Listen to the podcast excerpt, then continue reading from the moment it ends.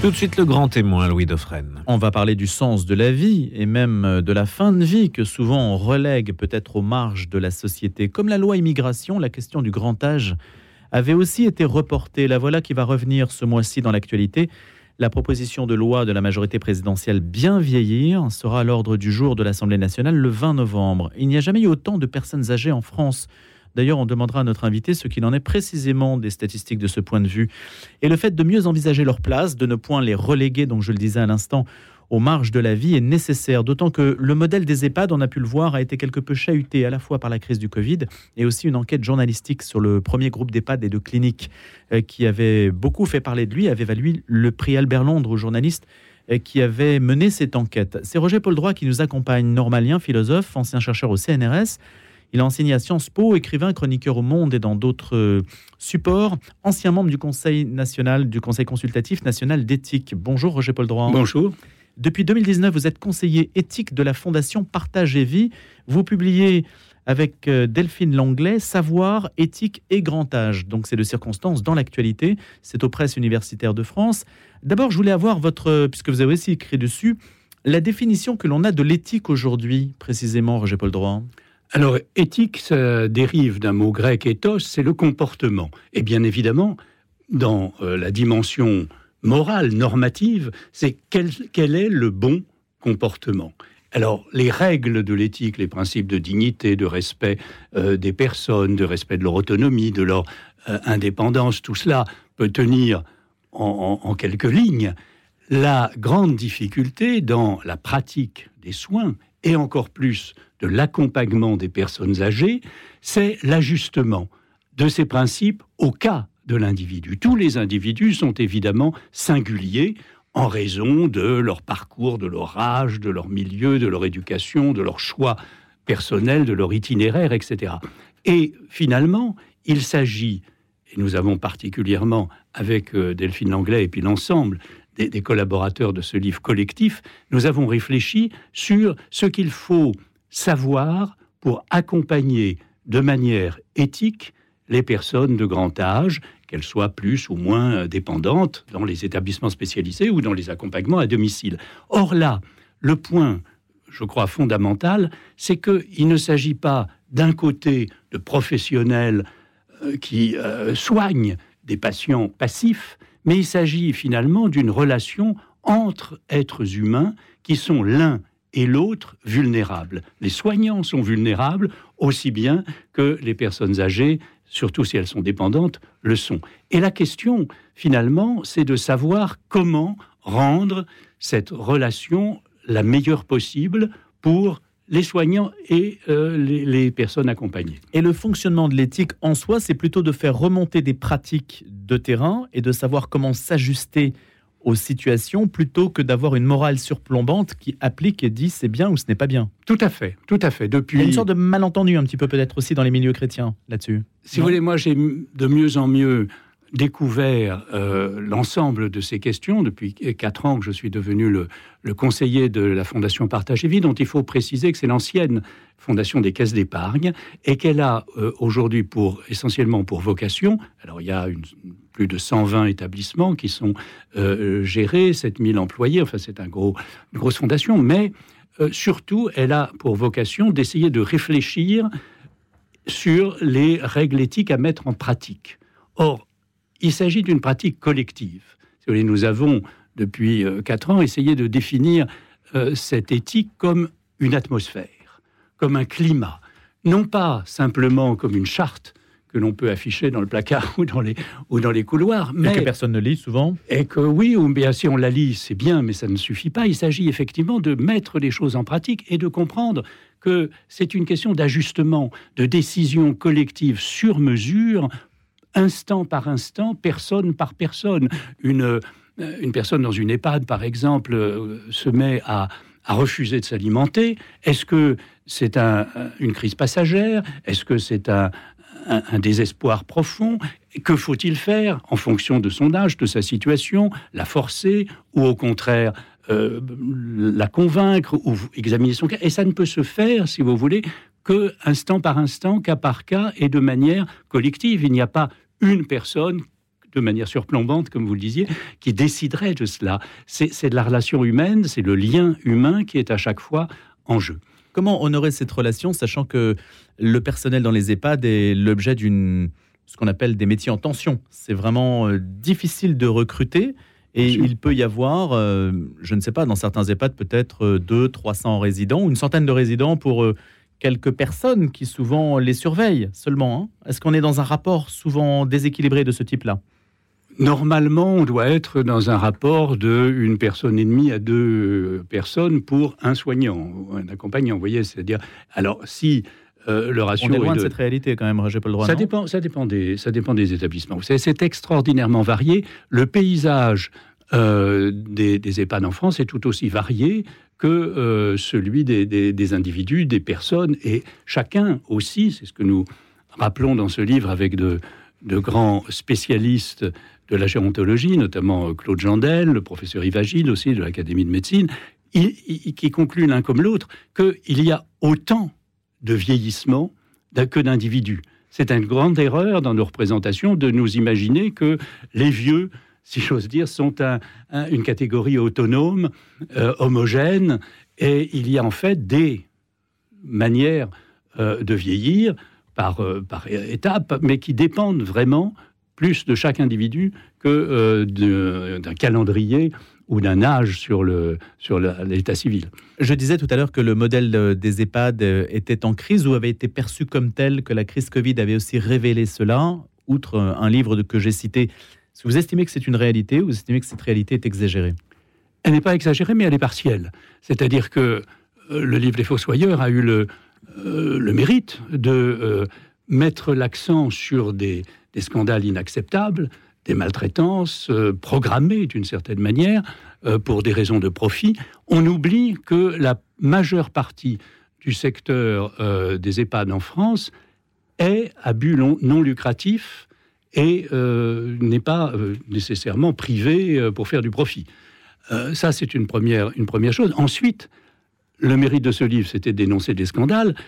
L'effet, que je dirais pervers, si vous voulez, ou en tout cas l'inconvénient de l'accueil qu'il a reçu, c'est qu'il a masqué, je crois pour une large part, les efforts, le dévouement, la bénévolence, l'invention qui existent dans énormément d'établissements. Depuis que je parle avec des aides-soignantes, des psychologues, des infirmiers, des directeurs d'établissements, ce qui est le plus frappant pour moi, c'est que les réalités qu'ils vivent avec euh, les résidents n'ont rien à voir ni avec la maltraitance, ni avec le, la misère des mouroirs, mais que ce sont des lieux de vie, avec évidemment les problèmes euh, du grand âge, mais ces lieux de vie, on vit jusqu'au bout vous voyez. Et on doit être jusqu'au bout vivant, respecté dans sa dignité, dans son autonomie, ce qui est très difficile du, point de vue éthique lorsque les personnes ont du mal à s'exprimer, euh, lorsqu'il faut aller chercher, si je puis dire, leur euh, volonté et leur, euh, et, leur expression.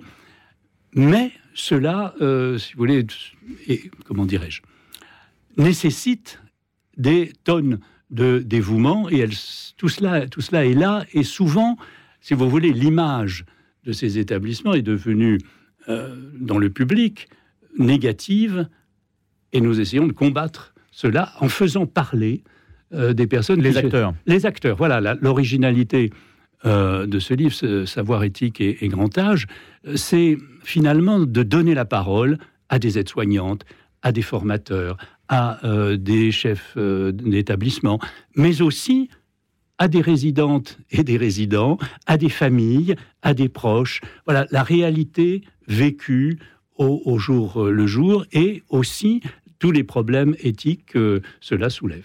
N'y a-t-il pas un paradoxe à considérer qu'il y a plusieurs manières de vieillir, de multiples manières de vieillir, ce que vous avez souligné, ce que souligne cet ouvrage également, et le fait de regrouper les personnes âgées dans un même lieu est-ce que ça, ce n'est pas antinomique? Non, pas vraiment, parce que, si vous voulez, d'abord, ce qu'on oublie, c'est que la part de personnes euh, en grande dépendance est statistiquement très faible, si vous voulez. C'est-à-dire, en France, dans les personnes qui ont 90 ans et plus, euh, il y en a les 9 dixièmes qui sont bien portants, avec des, Y compris au-delà de 90 ans. Bien sûr, bien sûr. Et simplement, notre société vieillit. Vous me posiez tout à l'heure la question de la statistique. eh bien, pour la première fois cette année, la France a basculé, bien d'autres pays européens ou l'ont déjà fait ou vont le faire. Il y a plus en France de euh, personnes qui ont plus de 65 ans que euh, de jeunes. C'est bien à peu près 15 millions? Oui, environ. De cet ordre-là Environ. Et sur lesquels, sur ces 15 millions, il y en a à peu près un million qui sont euh, dans des situations plus ou moins aiguës de dépendance. Donc vous voyez, il y a, une très... Il ne faut pas confondre, si vous voulez, vieillissement avec un déclin des capacités cognitives, des capacités motrices qui seraient inéluctables. Mais comme la population âgée augmente, évidemment, la population de personnes âgées en situation de dépendance, elle aussi, augmente. Et là, euh, les regrouper, ça n'est pas simplement euh, les ghettoiser, au contraire, c'est permettre des soins. Il y a une des euh, choses aussi que nous essayons de, souligner dans la nécessité de changer les représentations, aussi bien des EHPAD que de la vieillesse, les deux évidemment vont ensemble, euh, c'est l'idée que tout cela n'est pas nécessairement négatif et profondément, euh, comment dirais-je, déprimant.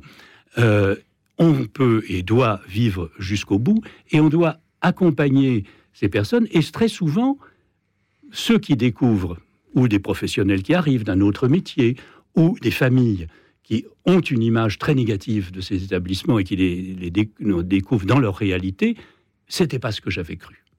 Euh, et, on, voit, si vous voulez, qu'il euh, y a beaucoup de personnes, même en, très grand âge, pour qui arriver dans un EHPAD, alors que la famille et eux-mêmes imaginent que c'est véritablement le mouroir, euh, le, lieu de, j'allais dire, de, d'exil, si vous voulez, par de rapport relégation. et de relégation. Eh bien, pas du tout. Ça, ça, les, souvent, les resocialise, ça leur permet d'avoir des activités communes, d'être euh, effectivement accompagnés au jour le jour. Et il faut... Un EHPAD est forcément médicalisé? Non, pas nécessairement. C'est il y a un médecin euh, qui euh, contrôle, mais ce ne sont pas, euh, ce ne sont pas des hôpitaux. simplement, il y a des, médecins de, contrôle, et puis il y a un, suivi, si vous voulez, au jour le jour de la personne.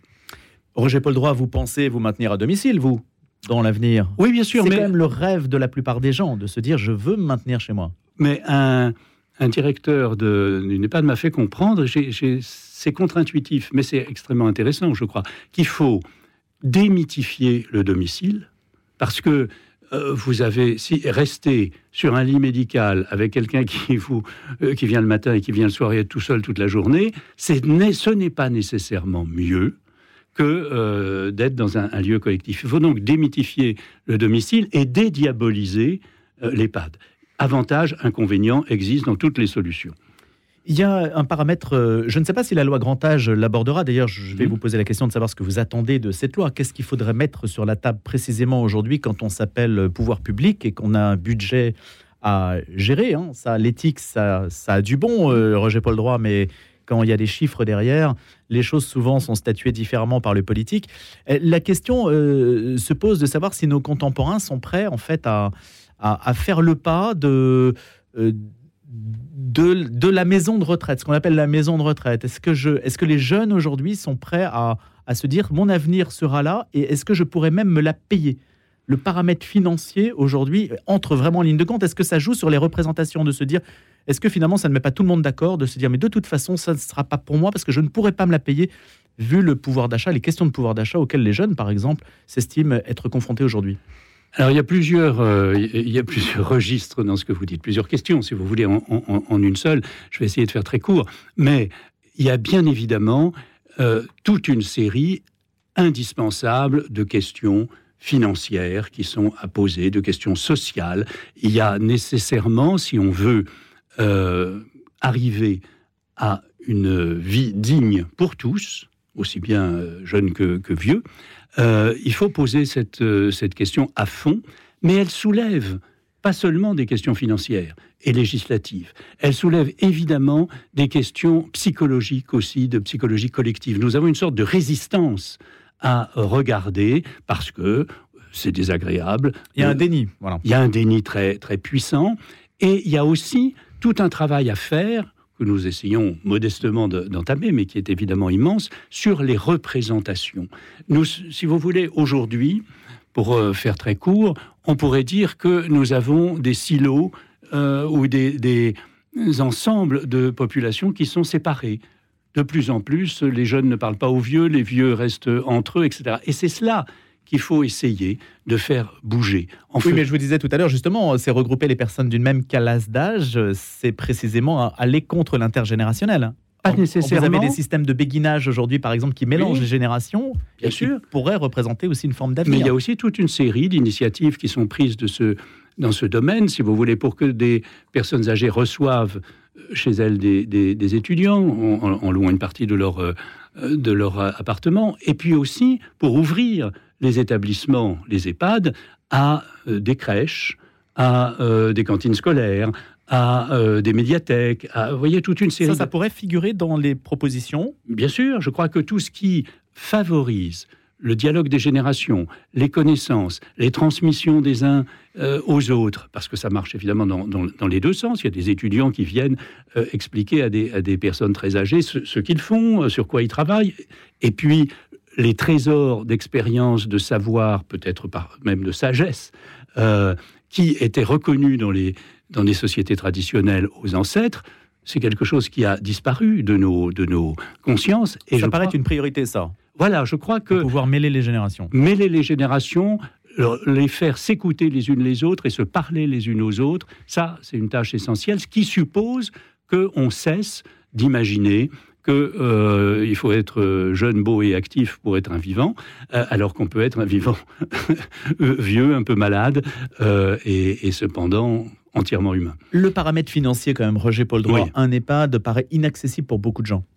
Alors, je ne suis pas spécialiste de, la question des aides sociales, mais je crois qu'il y a des prises en charge par les départements, il y a des, énormément de, possibilités d'aide qui existent, certes, qui sont insuffisantes, mais qu'il faudrait à la fois faire connaître. Et puis, euh, si le débat s'ouvre sur le fond, il est évident qu'il y aura des choix euh, budgétaires à faire. Est-ce que les politiques euh, qui en parlent vont le faire vraiment? Est-ce que la population qui en est consciente le sera assez pour accepter des choix et éventuellement des, des, sacrifices? Ça, je n'en sais rien, mais ces questions-là, évidemment, se posent. Il n'y a pas de parti politique des personnes âgées. On sait que Emmanuel Macron euh, a comme électorat, euh, j'allais dire privilégié ou peut-être, euh, je ne sais pas, de circonstances. En tout cas, son électorat est plutôt celui des retraités. On met ça sous l'étiquette retraité, au-delà de la diversité que ça peut représenter cette catégorie de la population. Il y a un représentant, il y a personne qui en fait parle en leur nom. C'est comme les chômeurs en fait, il n'y a pas suffisamment de d'incarnation. Absolument. Oui, il y a une, il y a à la fois des discours du politique, du gouvernement, mais aussi des différents partis. Euh, mais il n'y a pas effectivement, euh, de, pas, tout simplement parce que, je crois, euh, il n'y a pas une homogénéité de l'âge du point de vue ni politique, ni idéologique, ni... Mais ils sont plutôt légalistes, ils ont tendance à, renforcer la logique de rente plutôt que la logique de risque. Certes, mais tout simplement, alors il y a aussi euh, des débats qui peuvent euh, s'ouvrir. Encore une fois, là, je, je, franchis euh, les limites de mes compétences, mais des débats qui peuvent s'ouvrir sur la, la capitalisation actuelle d'une partie des ressources financières par une classe d'âge inactive. Vous voyez, c'est-à-dire que la, la nécessité d'augmenter, comme on le fait actuellement, les retraites et, c'est une, certes, c'est une bonne chose, mais j'imagine que euh, ça doit pouvoir se discuter légitimement. Qu'est-ce que vous verriez comme priorité à, débattre pour la loi grand âge, Roger Paul Droit Des questions financières, des questions euh, aussi de euh, répartition des, donc des, budgets, mais également des questions législatives. Il y, a des, y a des lois qui doivent être améliorées dans la, par exemple, comment dirais-je, la responsabilité de l'accompagnement dans les établissements. Il y a beaucoup de choses. On avait fait un précédent volume euh, l'année dernière de cette euh, collection, il y a quatre volumes maintenant, la bibliothèque Partagée Vie, on en avait consacré un au droit et, aux, questions juridiques de, ces établissements. Donc il y, a des, il y a des choses à... Et puis, je crois qu'il faut aussi, ça peut être des initiatives privées ou, personnelles, mais je pense qu'il y a une volonté politique à souligner, changer les représentations. Parce que, euh, euh, si vous voulez un, Et ça, ça ne se décrète pas. Hein. Quand il est écrit, euh, je cite, hein, le vieillissement ne doit plus être considéré comme une déchéance de la personne âgée, comme un repoussoir pour la société, c'est seulement le prolongement naturel de l'existence.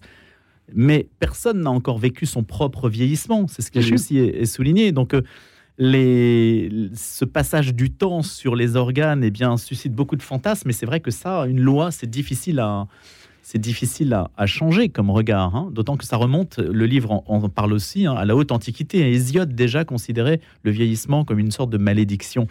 Oui, mais, mais, Cicéron, comme euh, dans, son De la vieillesse, qui est le, probablement le livre de référence. De référence, en tout cas, c'est le livre le plus positif qui existe. Alors, il exagère aussi, mais il explique euh, dans, le, dans le De la vieillesse euh, que prenons l'exemple de, Caton, que finalement, euh, le grand âge est le moment le plus actif, le plus inventif, le plus créatif euh, et, le plus sage. Bon. Et pourquoi ne le serait-il pas après tout Oui, non, euh mais c'est un peu, c'est un peu. Jean-Pierre Elkabbach faisait des interviews jusqu'à 80 ans et plus. Bien sûr, mais là, si vous voulez, le point central, c'est celui, me semble-t-il, de la visibilité. Au lieu de, cacher la vieillesse la représenter, la voir, voir la réalité avec le plus de lucidité possible. Alors c'est ce qu'on essaye euh, de faire, mais c'est aussi ce qu'il faut encourager. Je pense que les pouvoirs publics, pour finir de répondre à votre question, bien sûr ne vont pas décréter que les représentations changent, mais pourraient bien inciter à euh, tous les, toutes les créations culturelles qui peuvent le permettre. Je prends un seul exemple, le film Intouchable de Nakache et, Toledano. Euh, il a finalement changé le regard des Français sur le handicap. Il n'a peut-être pas changé la, loi, mais il a permis ce changement. Il faudrait favoriser toute une série, euh, et il y a un beau documentaire, Les Vieux, euh, de, de, Drexler, qui va paraître euh, en, mars, enfin qui va être diffusé en mars prochain. Il y a d'autres tas d'autres initiatives que on comprenne à travers les films, les bandes dessinées, les, euh, toute le cinéma et le cinéma que euh, le grand âge n'est pas euh, simplement une vie de, sous-être. Il y a une bataille de l'image. Exactement. Et voilà, celle-ci, évidemment, bah, vous la menez à votre manière et à travers donc cet ouvrage collectif qui a paru au PUF, Savoir, éthique et grand âge, sous votre direction, Roger Paul Droit, et celle aussi de Delphine Langlais, avec quantité de contributions de personnes de renom et, est compétente sur le sujet et le fait que les soignants prennent aussi la parole, ce qui est important également, comme ça a pu l'être aussi sur le débat sur la fin de vie dont on a aussi beaucoup parlé. C'est aussi un sujet auquel on aurait pu se reporter, Roger Paul Droit. Merci beaucoup d'être venu ce matin. À bientôt.